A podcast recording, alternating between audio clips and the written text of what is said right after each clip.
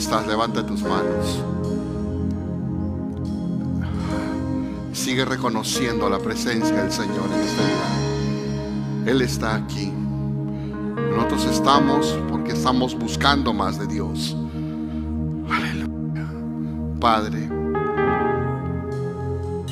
Ah, Señor. Estamos tan agradecidos contigo.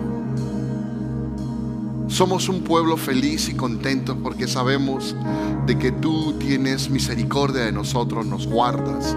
Nuestra gran esperanza, Señor, al venir delante de ti, es de que vamos a seguir siendo transformados de gloria en gloria. Sabemos, Señor, que de tu lado todas las cosas viejas tienen que irse y viviremos en las cosas nuevas que tú quieres que, y que tienes para nosotros. Oh Señor, nos deleitamos en ser tus hijos.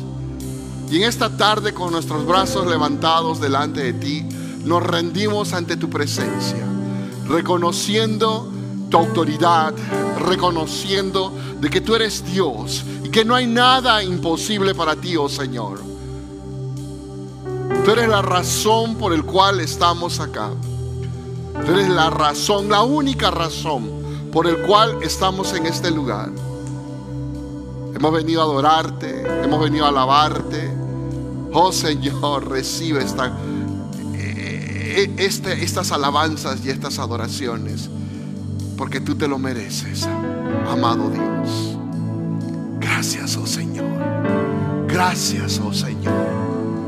Aleluya. Oh, gloria sea Dios para siempre. Bendito es su nombre, amén. Dije yo, bendito es su nombre, amén. ¿Cuántos están contentos en esta tarde? Oh, gloria sea Dios para siempre. Aleluya. Hay una presencia hermosísima de parte de Dios aquí en este lugar. Yo no sé si tú no lo sientes, pero el Señor está acá. Y cuando Él está acá, cosas grandes ocurren, cosas grandes suceden. ¿Verdad que sí? Estamos agradecidos con Él. Todo lo bueno viene de su mano. Que yo, todo lo bueno viene de su mano. De ahí no sale nada malo. No viene nada malo de la mano de Dios. Vivimos en la misericordia del Señor día por día. ¿Sí o no? ¿Verdad que sí? Aleluya. ¿Cuántos están contentos en esta tarde? ¿Cuántos están en victoria? Aleluya. Que lo sepa el diablo del infierno. ¿Cuántos están en victoria? Aleluya. Dale un fuerte aplauso al Señor. Vamos, que sea fuerte. Sin miedo. Aleluya. Aleluya, aleluya, aleluya. Gloria sea Dios. Amén. Te voy a invitar a que saludes a un, al que está atrás tuyo, al que está a tu costado, al que está. Dale un hola, ¿cómo estás? Dios te bendiga. Qué bueno verte en la casa del Señor. Amén. Oh, no, ustedes están tristes. No, no, sí, sí, están tristes. Yo pensé que iba a encontrar una sonrisa más alegre. Gloria a Dios, pueden tomar su asiento. Damos gloria a Dios por la vida de los hermanos.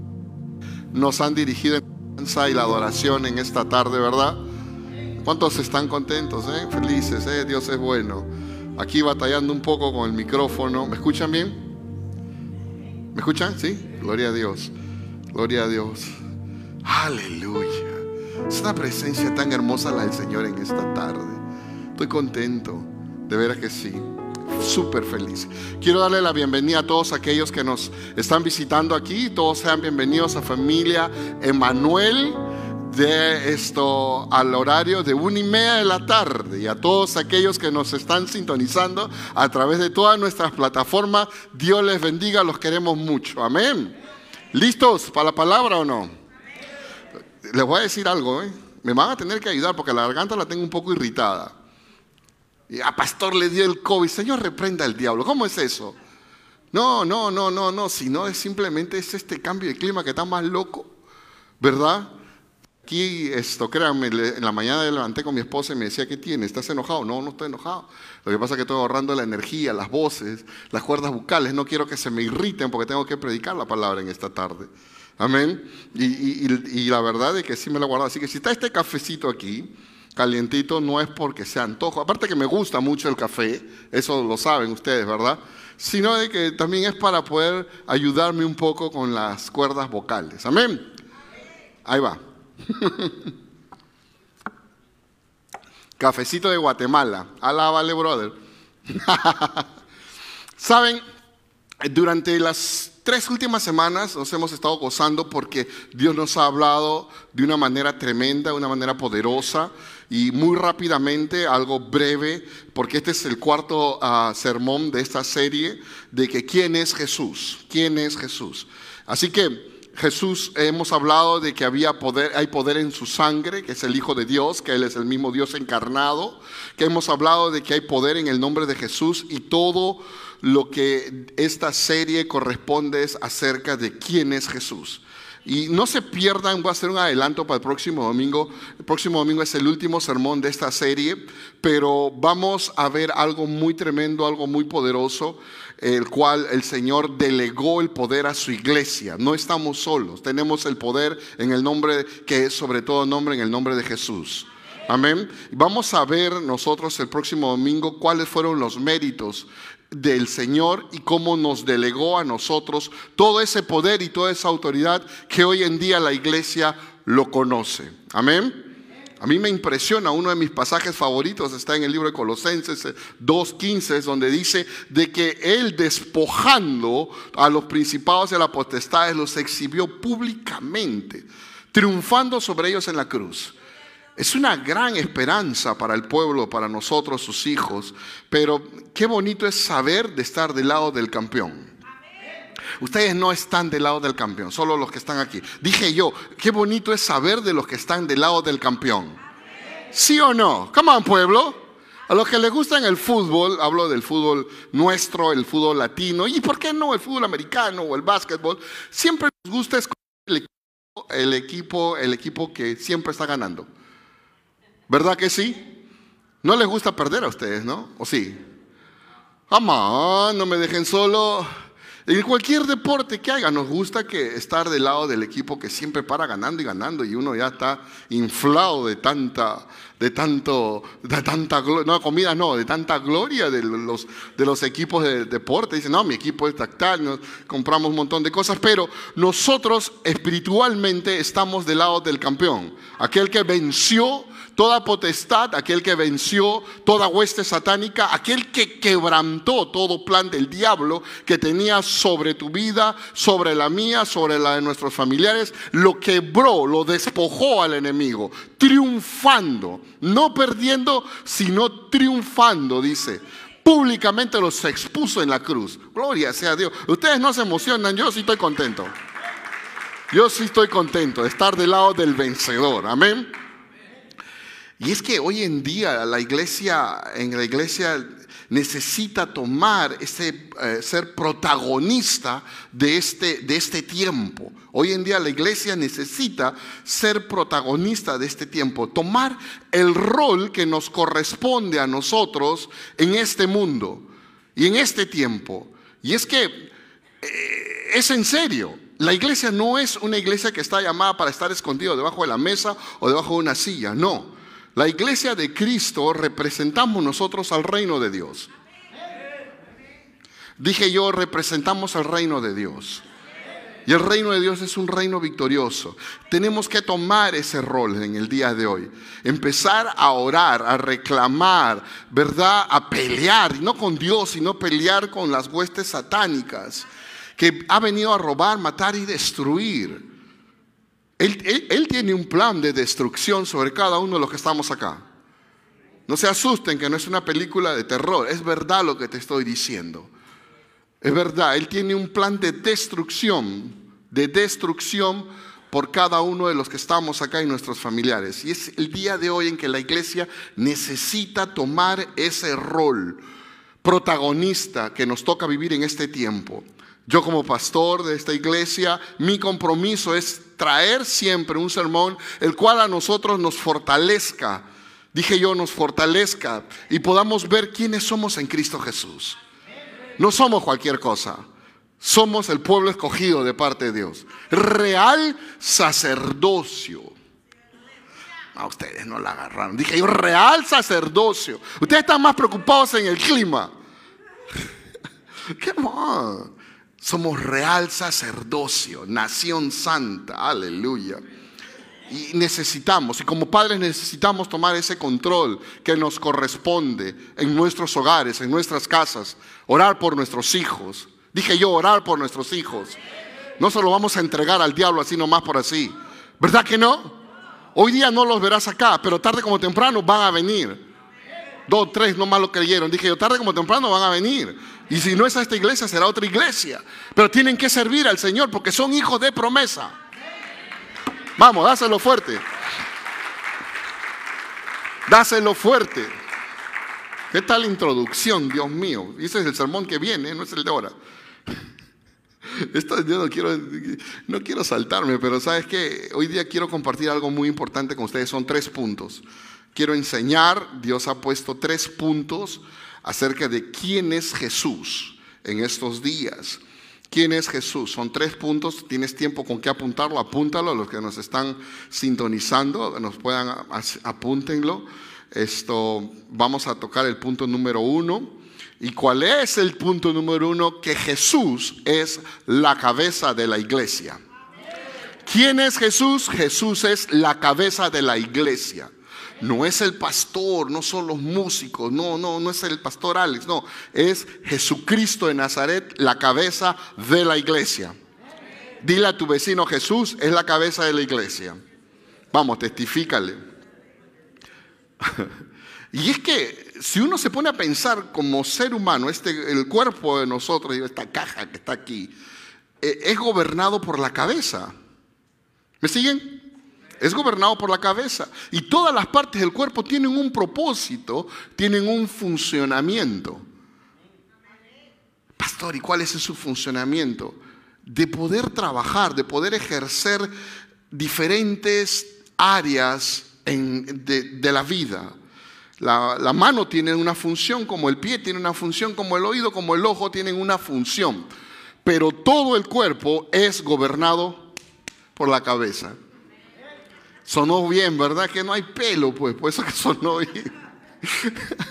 Sonó bien. Jefe, ayúdeme. Es imposible que un cuerpo pueda funcionar bien sin cabeza.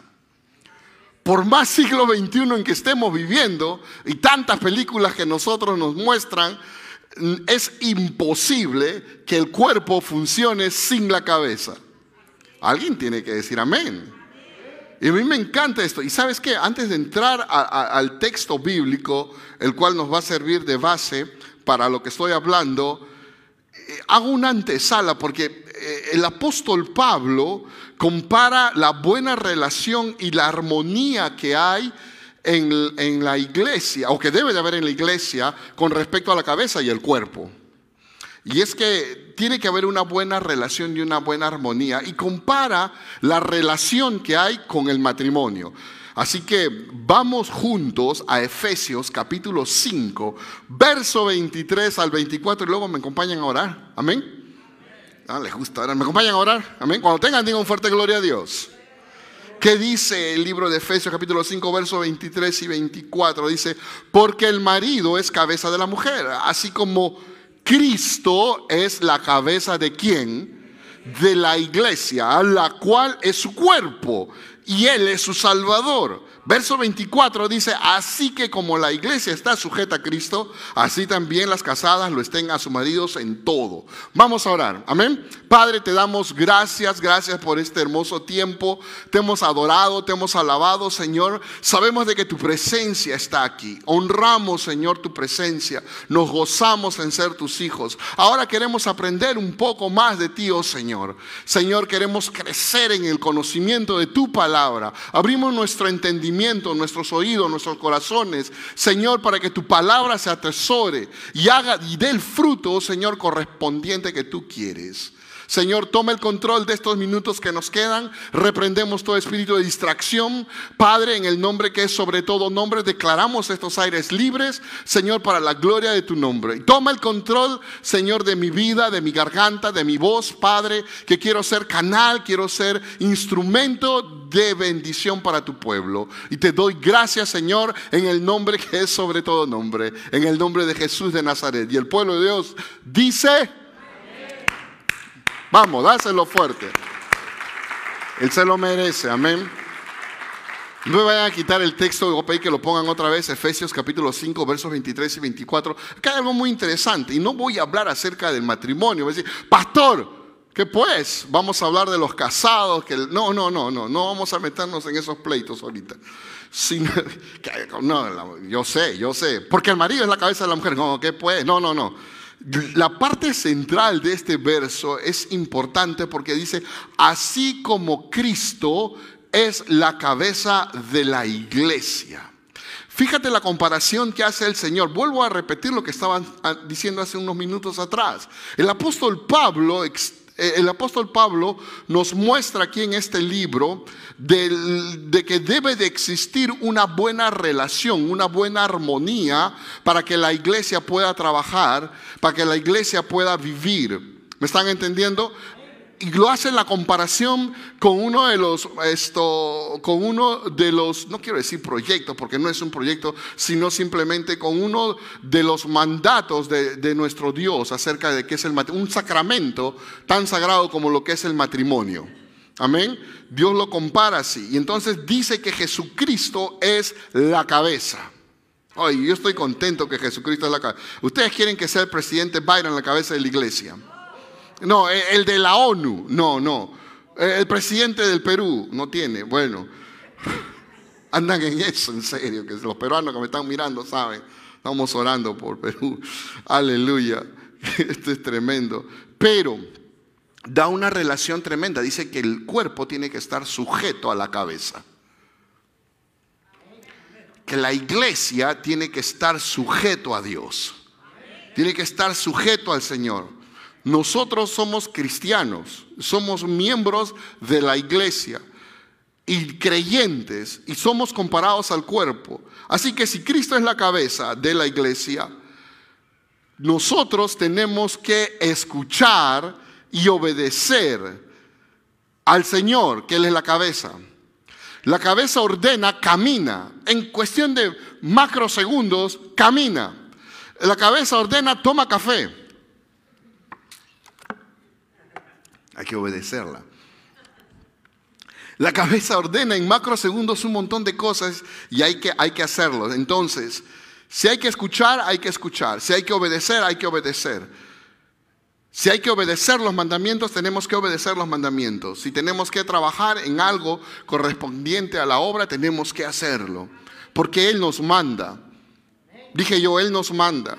Es decir, el pastor no está loco no está loco en decir, ok, vamos a tener servicios a la una y media de la tarde, todos los domingos. No, no es cosa mía, es porque Dios ha mandado de que se le celebre un día a la semana, que es el día de reposo.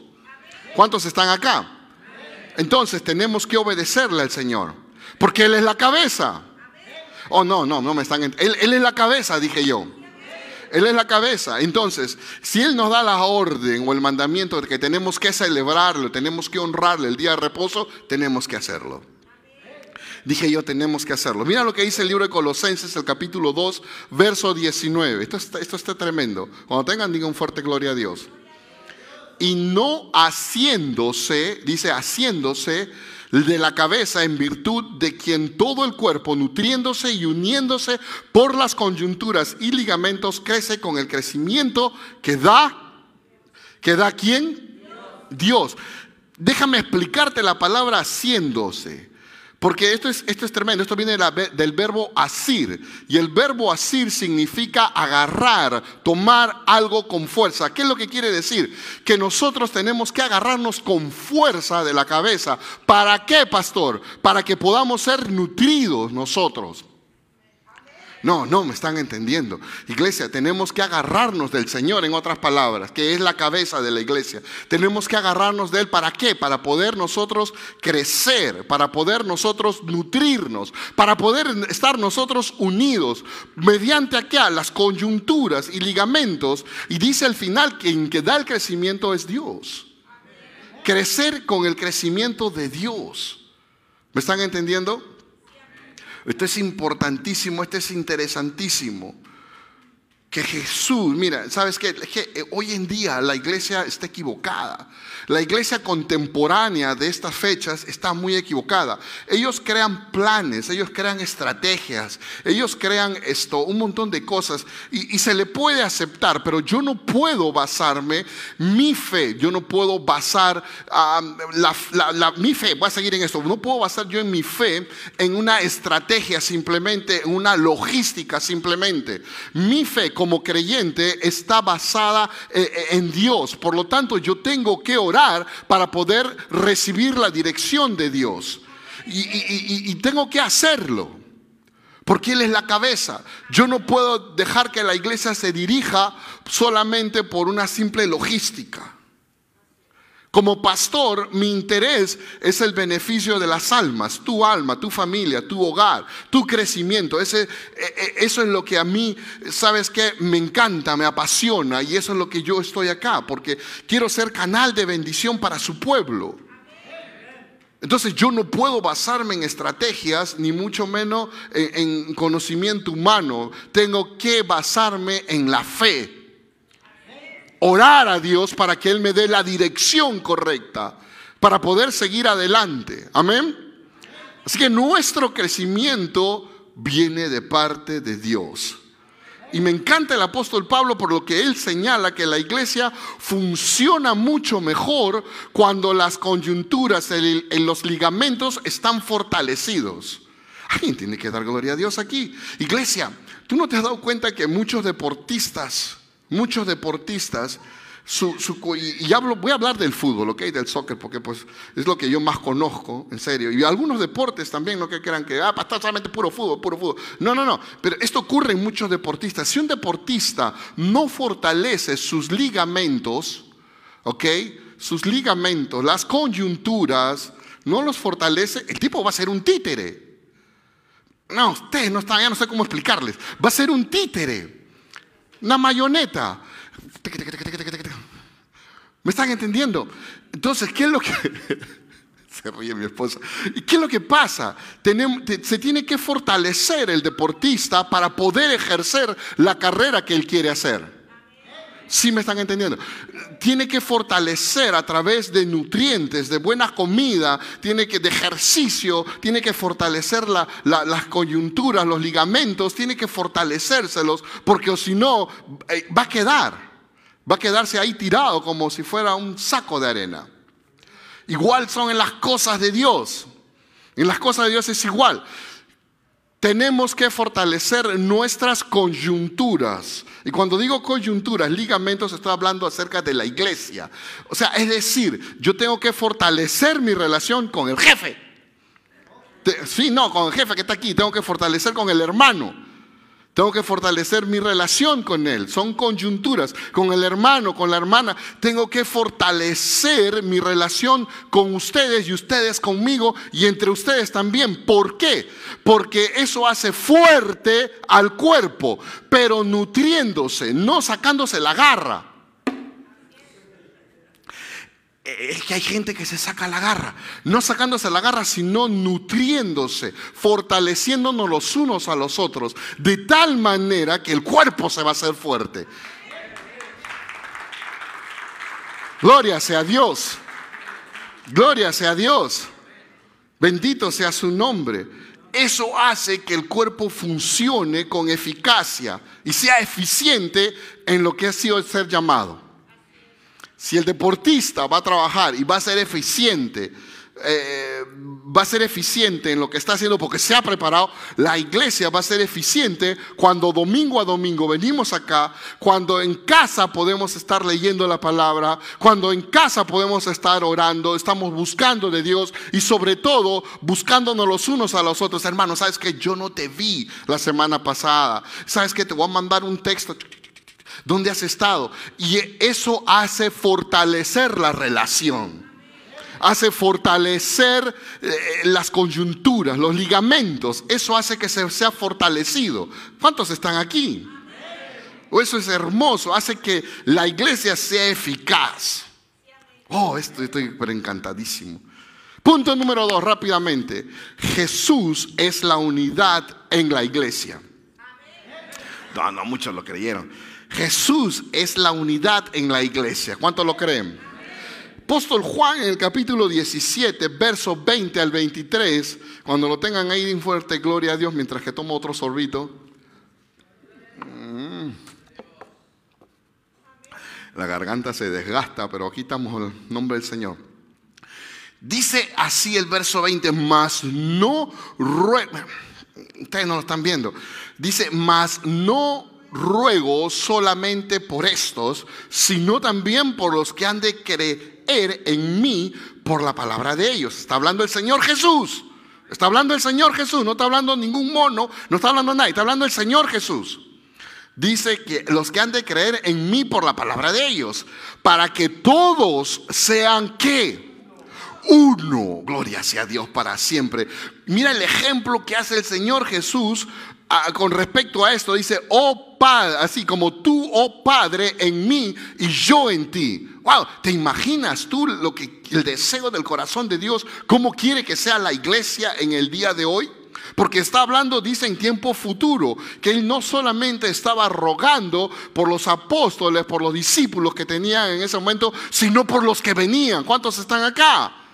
Por los que venían, dice, para que ellos puedan creer. Entonces, ¿qué es lo que quiere decir el Señor? Dice, de que para que sean uno solo como tú, oh Padre, en mí y yo en ti, para que el mundo crea, dice que tú me has enviado. Verso 22 dice, la gloria que me diste, yo les he dado para que sean otra vez uno, así como nosotros somos uno, yo en ellos y tú en mí, para que sean perfectos en qué? En unidad, para que el mundo conozca que tú me enviaste y los has amado a ellos como también a mí me has amado. Bendito sea su nombre. Es palabra de Dios. Cuando yo veo esto, hermano, lo primero que se me viene a la mente es que la misión principal, esta es la misión principal para la iglesia. Número uno, tener relación con el Padre, así como lo tuvo Jesús. La relación no es una relación con el jefe del trabajo, no es con el vecino, sino con el mismo Dios Todopoderoso a través de Jesús. ¿Cuántos están acá? Un cuerpo no le dice a la mano o le un cuerpo un cuerpo no dice a la mano o a los pies o a las piernas, ya no te necesito. La pierna no le va a decir a la mano, ya no te necesito. Ni la mano le va a decir a las piernas, ya no te necesito. Al, oído no le va a decir, ya no, te, ya no quiero escuchar más nada, no quiero ver, le pueden decir al ojo o, o también al olfato. No, el cuerpo es una unidad. Yo no puedo estar aquí en estos momentos y mi cuerpo estar parado y la cabeza estar sentado con mi esposa. ¡Wow! ¡Qué monstruo tan terrible es eso! ¿Verdad que no? Ustedes se están imaginando, ¿verdad? Qué rápido. ¿Verdad que no se puede? No puede estar el cuerpo del pastor aquí, no te rías. El cuerpo del pastor aquí, me ríe mi esposa. El cuerpo del pastor aquí y la cabeza estar sentado allá. No puede. Tiene que estar todo uno, uno solo. Así también es la iglesia. Así también no podemos decir, no te necesito a ti. No te necesito a ti. No te necesito a ti. No, somos un solo cuerpo gobernados por el Señor Jesús. Gobernados por el Señor Jesús. La iglesia no está unida por raza, ni por color, ni mucho menos por, por, país. No, no, no está ni cultura tampoco, no está unida por eso. La iglesia está unida por las coyunturas, por los ligamentos que eso nos hace ser fuertes a nosotros la muñeca está unida al brazo por una coyuntura que hay acá, por ligamentos que hay acá, miren los dedos, se mueven porque están unidas a la mano. Hay ligamentos que están aquí. Igual manera trabaja la iglesia. Yo no le puedo decir, ya no te necesito, mano. Y se fue. No le puedo decir eso. La necesito para tomar otro sorbo de café. Me es útil. Dije yo, me es útil. No podemos hacer eso. Amén. Voy más allá. Voy más allá. Cuando una parte de nuestro cuerpo está sufriendo o tiene algún problema de algún dolor o está herido, todo el cuerpo lo resiente. Si no hagan la práctica ahorita, pongan un dedo debajo de la silla y pum, péguense. Vamos, vamos. Pongan un dedo silla y pum, péguense a ver cómo les va a ir. Escúchenme, lo va a resentir todo el cuerpo. El primero que lo va a resentir es la cabeza a través de los nervios, aquí va a sentir un dolor y lo primero que van a decir, ¡ouch! ¿Sí o no? Entonces, cuando el, cuerpo humano, cuando el cuerpo humano, cuando uno, una parte del cuerpo está sufriendo, está afectado por alguna herida, algún dolor, lo va a resentir el cuerpo. Lo va a resentir. No, no vemos en ningún momento de que si yo me golpeo el dedo con un martillo, la otra mano no va a sobarla. Eso es lo primero que va. Después del grito, ¡ouch! ¿Sí o no? No, ustedes no están aquí. ¿Sí o no?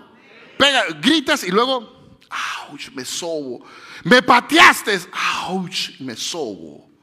¿Cierto? El cuerpo no es irrelevante al dolor, no es indiferente al dolor no es indiferente a lo que está sucediendo cuando alguna parte del cuerpo está sufriendo. Si, si no, aquellos que se han fracturado alguna pierna, un brazo, saben lo que estoy hablando. O los que están enfermos. También, lo primero que hacen es tengo fiebre, agarras, estiras la mano, agarras una pastilla y te lo tomas. No vas a tomar la pastilla por la nariz ni por la oreja. Vas a tomar por dónde? Por la boca. Entonces el cuerpo trabaja junto, trabaja unido. Esto es tremendo, esto es tremendo. Y, lo reciente, pero automáticamente queremos, queremos sobarnos, buscamos eh, algo que pueda calmar el dolor, algo que pueda calmar la lesión. Buscamos automáticamente algo, una crema, buscamos las cremas, decimos, ponemos crema por todos lados para que no nos duela. ¿Sí? Los que sufren, los que no les gusta el sol, se, se bañan en, esa crema que es para, ¿cómo se llama? Perdón, bloqueador solar. Para bloqueador solar. ¿Y qué significa eso? ¿Qué significa eso? Busca protegerse. No, ustedes no están acá. No, no, no. Hace poco que vamos a salir de la pandemia del COVID. ¿Y qué estaban usando ustedes para protegerse? Aleluya. La máscara, pueblo. ¿Y por qué se estaban poniendo la, máscara? No, la máscara, ¿por qué se la estaban poniendo? Para protegerse, sí o no.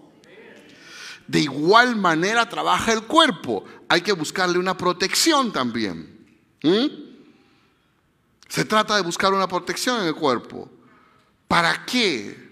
Para que no sea perjudicado. Nadie le gusta estar en cama 15 días encerrado en su casa o tres días bajo fiebre.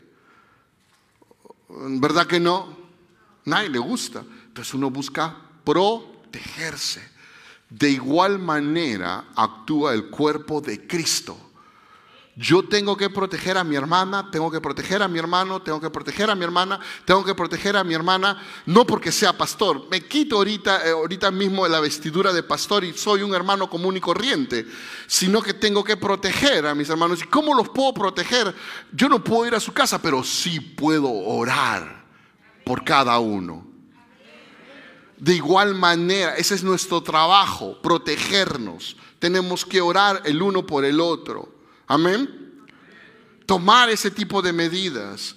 ¿Para qué, pastor? Porque si no, así como el cuerpo entra en una aflicción, se paraliza por 3, 4, 15, 20 días, se paraliza el cuerpo, el cuerpo de Cristo también puede paralizarse si no se protege también. No, ya, ya no sé cómo explicarle.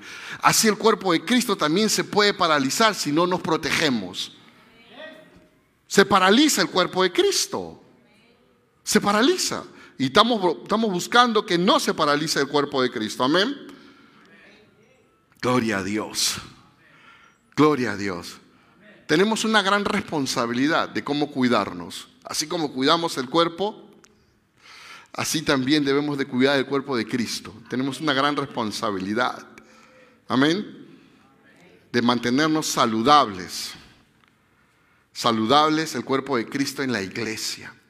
A través de las buenas relaciones, del amor entre los hermanos. Así se mantiene saludable el cuerpo. Si ustedes encuentran alguna bacteria, y hablo espiritualmente, encuentran una bacteria que se quiere infiltrar en la iglesia, roceen el, el sanitizer por completo a esa bacteria. ¿Qué es lo que estoy tratando de decir? Que hay gente que va a entrar a la iglesia para hacer daño. Va a hacer daño. Cuando venga alguien y empiece a tratar de hacer daño, es momento de dos cosas. Sacar la vuelta y dejarlo. Y la otra, decirle, Señor, te reprenda. El Señor te reprenda, porque una lengua divisoria es dañina. ¿Cuántos están aquí? Y se busca ser fuerte a la iglesia. Proteger hace también ser fuerte la iglesia. Y así vamos al punto número tres. ¿Cuántos están listos? Jesús hace fuerte a la iglesia. Lucas, vamos al capítulo 11, verso 17 al 18. Yo tengo que me la gozo aquí, ¿eh? Mm. Hasta ruido salió de esto. Cuando tengan, digan gloria a Dios. Mira lo que dice el verso 17. Dice, más Él, conociendo los pensamientos de ellos, habla el Señor Jesús, les dijo, todo reino dividido contra sí mismo es asolado. Voy a repetir esta parte porque es muy importante. Todo reino dividido contra sí mismo es desolado. Y una casa dividida contra sí misma, ¿qué dice? Cae. Y así también Satanás está, dice, y si también Satanás está dividido contra sí mismo, ¿cómo permanecerá su reino? Ya que decís que por Belcebú he hecho yo fuera los demonios. Déjame explicarte algo acá muy importante. En estos dos versos, no lo vayan a mover todavía. Mira lo que dice el, el verso 17 y habla de una forma general. El mismo Señor Jesús dice que Él conociendo los pensamientos de los religiosos, de los fariseos en ese momento, les dijo esto, todo reino dividido contra sí mismo es asolado. Punto número uno. No está especificando en ese momento el reino de Satanás. Está diciendo todo reino, todo reino todo reino dividido contra sí mismo es asolado. ¿Qué es lo que quiere decir? Que inclusive el mismo, el mismo cuerpo, el mismo, la misma iglesia, dice si está dividida puede ser asolada. Porque habla en forma general, habla en forma eh, genérica. Todo reino, todo reino. Dice contra sí mismo, dice dividido contra sí mismo es asolado. Y una casa dividida, dice contra sí misma que cae. El mismo Señor Jesús está diciendo lo que podría ocurrir si es que en un caso la casa está dividida. Luego habla del reino de Satanás. Luego habla de él, que eso no nos importa a nosotros, sino nos importa es la casa de Dios, la iglesia. Pero primero habla acerca de esto, todo reino. Iglesia, cuando yo veo esto, cuando yo veo esto y entiendo algo tremendo, de que Dios no es el deseo del Señor que su, que su casa esté dividida. No es el deseo de Dios que su casa esté dividida. Podremos ser de diferentes naciones, podremos ser de diferentes culturas, pero nunca podemos estar divididos. Voy a repetir esto porque ustedes como que no me creyeron. Podemos ser de diferentes naciones, podremos ser de diferentes culturas, podremos ser de diferentes razas, pero nunca podremos estar divididos. La iglesia de Cristo no debe de estar dividida. Porque si está dividida es una iglesia frágil, débil y propensa a los ataques. Cuando la iglesia está unida, es una iglesia fuerte. Una iglesia fuerte, dije yo. ¿Qué tipo de cosas puede entrar a la iglesia? Envidia, chismes. Yo no puedo ser envidioso de la prosperidad de mi hermano o de mi hermana. Yo no puedo llegar a ese límite porque si yo llego a ser una persona envidiosa, estaría cayendo en los planes del enemigo. Hello. Dios nos está hablando, ¿sí o no? Dios quiere que Familia Manuel sea una iglesia fuerte, que esté unida. ¿Me están entendiendo? Por más indiferencia que veamos, por más diferente tipo de carácter que tengamos, seamos unidos. Que podamos ser una sola iglesia para la gloria del Señor. Podremos ser hinchas de diferentes clubes de fútbol, pero somos de la misma iglesia. Quería despertar a algunos por ahí. Es necesario, es necesario que los celos, la envidia sean largadas de la casa de Dios. Eso no se puede quedar, no se puede quedar. Y uno de los códigos más poderosos que veo yo en este verso es simplemente uno solo, que habla acerca de la unidad. Esa es la clave. Esa es la clave, la unidad. Yo a mí personalmente, les voy a ser sincero, yo amo mucho esta iglesia, no porque solamente sea el pastor, sino que en verdad yo los amo. Amo a cada uno de ustedes, amo, amo cada uno de sus hijos, sus hogares. ¿Y, ¿Y por qué? Porque veo que hay una unidad y se debe de trabajar bajo esta unidad siempre. Se debe de trabajar bajo esta unidad siempre. No importando la clase social, no importando la cultura, no importando de dónde somos. Nadie es argentino, ah, perdón, nadie es perfecto aquí. Gloria sea Dios. Nadie es perfecto, jefe, ayúdame. Nadie es perfecto. Solo la unidad mantendrá la fortaleza de una iglesia, porque cuando estamos unidos, cuando la iglesia está unida, tiene la autoridad de Dios. Yo no, cuando yo, estamos unidos, yo no voy a, aguantar de que alguien venga y le haga daño a uno de ustedes. Yo tengo que salir adelante, orar, reprender a aquella persona que le está haciendo daño. ¿Me están entendiendo, iglesia? La iglesia no puede ser dividida porque va a ser una iglesia débil. No puede ser. No puede ser. Y una iglesia débil es una iglesia cómoda. Una iglesia que se mueve por diferentes motivos, se mueve por, por, diferentes circunstancias. Es una iglesia cómoda. Y una iglesia cómoda nunca es dirigida por Jesús. Dije yo, nunca es dirigida por Jesús. Amén. ¿Cuántos están listos para celebrar el 4 de julio, la próxima semana? Estamos en este país que nos ha bendecido tremendamente. ¿Cuántos están listos para celebrar el 4 de julio? Sin miedo, porque yo sí estoy listo para celebrar. Sin miedo, vamos pueblo. ¿Cuántos están listos para celebrar el 4 de julio? Algunos van a irse de viaje, otros se van a ir en su casa, su carnita asada. Ya me dio hambre. ¿Verdad que sí? ¿Verdad? Y eso está bien. Pero, pero cuando la iglesia es dirigida por Dios, por Jesús, no cierra el 4 de julio. Hello no cierra el 4 de julio. O vemos los hospitales que están cerrados el 4 de julio. No, la iglesia permanece abierta.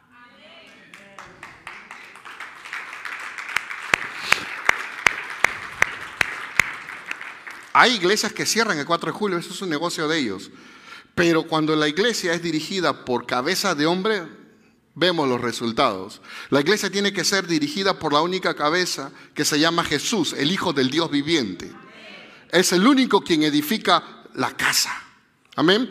Efesios capítulo 1, verso 19 al 23. 19 al 23, mira lo que dice la palabra. Esto es, poderosísimo. Dice, y cual la supereminente grandeza de su poder para con nosotros, los que creemos según la operación del poder de su fuerza, la cual operó en Cristo, resucitándole de los muertos y sentándole a su diestra en los lugares celestiales, sobre todo principado, autoridad, poder, señorío y sobre todo nombre que se nombra no solamente en este siglo, sino también en el venidero, sometió todas las cosas bajo sus pies y lo dio por cabeza sobre todas las cosas. ¿A quién? A la iglesia, la cual es su cuerpo, la plenitud de aquel que lo llena en todo. Te hice una presentación del poder de Dios. En los primeros versículos te hice una presentación del mismo poder del Padre que resucitó a Jesucristo dentro de los muertos y lo sentó en los lugares celestiales a su costado. ¿Para qué? Para someter a todo principado, para someter a toda autoridad, para someter a todo poder, todo señorío que se nombra en este siglo y en el venidero. Lo sometió, lo puso, dice, bajo sus pies y lo dio a él por cabeza y a su iglesia, la cual es su cuerpo, la plenitud de aquel que llena todo. Bendito sea su nombre. ¿Qué es lo que trato de decir con esto? Que ni las maquinaciones ni las estrategias del diablo tienen poder sobre la iglesia. Voy a repetir esto, que ni las maquinaciones ni las estrategias del diablo tienen poder sobre la iglesia de Cristo. Porque Él es el que gobierna el cuerpo, Él es el que gobierna la iglesia. Y cuando somos gobernados por el Señor, no hay fuerza que venga sobre la iglesia. No hay fuerza enemiga que venga sobre la, sobre la iglesia. No puede prevalecer las fuerzas del enemigo, porque hay una autoridad sobre todo que Dios mismo puso todo bajo los pies de aquel, que lo llena todo en todo, dice la palabra. Bendito sea su nombre. ¡Wow! ¿Qué tal autoridad tiene la iglesia en el día de hoy? Tenemos una autoridad para aullar serpientes, escorpiones, para poder andar en victoria, dije yo. Para poder andar en victoria. Porque cuando Jesucristo murió en la cruz del Calvario, venció al diablo y a todas sus potestades. La sometió y no lo hizo por un rato, lo hizo para siempre. Para siempre. Dije yo, para siempre. No puede prevalecer la, la hueste satánica sobre la iglesia. No lo puede hacer. No lo puede hacer. Somos la iglesia triunfadora, la iglesia fuerte del Señor Jesús. Aleluya. Aleluya. Jesucristo siendo la cabeza de la iglesia, Él siempre va a abrir camino para nosotros. Individualmente y como iglesia corporalmente. Cuando Él es la cabeza, Él abre camino. Él abre el camino, toma decisiones, cuida, protege a su cuerpo, a la iglesia, quienes somos nosotros. Qué privilegio de nosotros de ser parte de este maravilloso cuerpo y ser liderados no por hombres, sino por alguien que está más allá, que es el mismo Cristo Jesús. Qué privilegio tan grande. La iglesia en el día de hoy necesita ser fuerte. Y para poder ser fuerte necesitamos ser activos. Una iglesia dormida no es fuerte es vulnerable. La iglesia de Jesús tiene que ser una iglesia activa. Y no solamente hablo activa en las actividades regulares, que son buenas, sino estoy hablando de una iglesia activa en la fe. Aquella que puede andar creyendo de que el Señor está abriendo paso para nosotros. Esa no es una iglesia cómoda. Una iglesia cómoda es conformista. Es aquella que es dirigida por hombres, por estrategias de hombres. Ya voy a terminar. ¿Están listos? pastor está batiendo récord. Gloria sea Dios. Siento la presencia del Señor en este lugar. Aleluya. Libro de Colosenses capítulo 2, verso 9 al 10.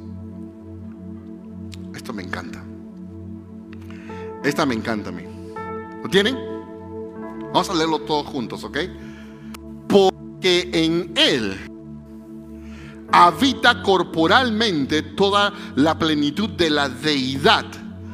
Y vosotros, ¿cuántos están aquí? Habla de nosotros. Y vosotros estáis completos en Él, que es la cabeza de todo principado y potestad. Gloria sea su nombre. Gloria sea su nombre. ¿Qué tal esperanza que tenemos? Iglesia, ¿qué tal esperanza tenemos nosotros? No somos cualquier cosa. No lo somos. Si venimos aquí domingo domingo es para poder recibir una palabra de fe, para poder seguir avanzando en esta vida hasta cuando Él venga. Pero qué hermoso es saber de que en Cristo Jesús, ¿sabes qué? Habita corporalmente toda la plenitud de la deidad. Y que su iglesia somos completos, no somos parte, somos completos, dice la Biblia, en Él, que es la cabeza de todo principado y toda potestad. Todo es sometido a sus pies. Todo es sometido a los pies de Cristo. ¿Cuántos han entendido? ¿Cuántos han entendido? Aleluya. Vamos a ponernos de pie. Ahí donde estás en reverencia. Aleluya. Gloria sea a Dios. Mm. Haciendo la presencia del Maestro aquí en este lugar.